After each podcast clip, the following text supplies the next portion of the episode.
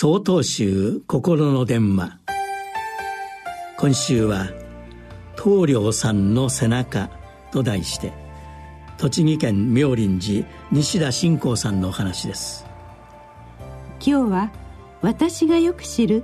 大工の棟梁さんのお話をさせていただきます。30年前のお寺の建て替え以来ずっとお世話になっている棟梁さんは職人かぎで昔から怖くもあり武骨な優しさもある私の中でかっこいい大人の一人でした。しかし建物の工事などが済んでしまうと棟梁さんとお会いする機会も少なくなり久しぶりにお会いしたのは3年前。何年かぶりにお会いした棟梁さんは背中が丸まって一気にお年を召されたように見えました。すると棟梁さんはそんな私を見透かしたように「背中が曲がったんだね」って言われるけど曲がるべき方向に曲がってんだから何の問題もありゃしねえよ。反ったんじゃ困るけどなと笑い飛ばしたのです。一瞬あっけに取られた私でしたが棟梁さんが熟練の大工さんであることを考えたら納得がいきます。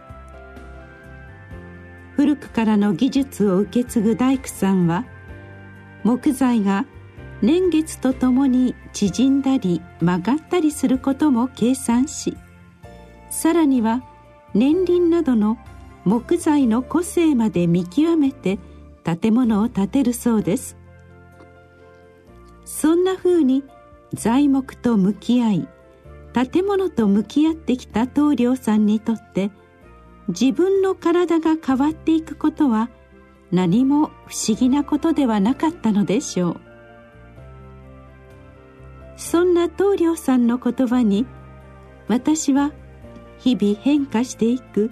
無常の世界を生きていくヒントをもらったような気がします。年を取っていくことを嘆くのではなくその変化を受け入れて豪快に笑う棟梁さんはやはり私にとってのかっこいい大人でした。12月3日よりお話が変わります。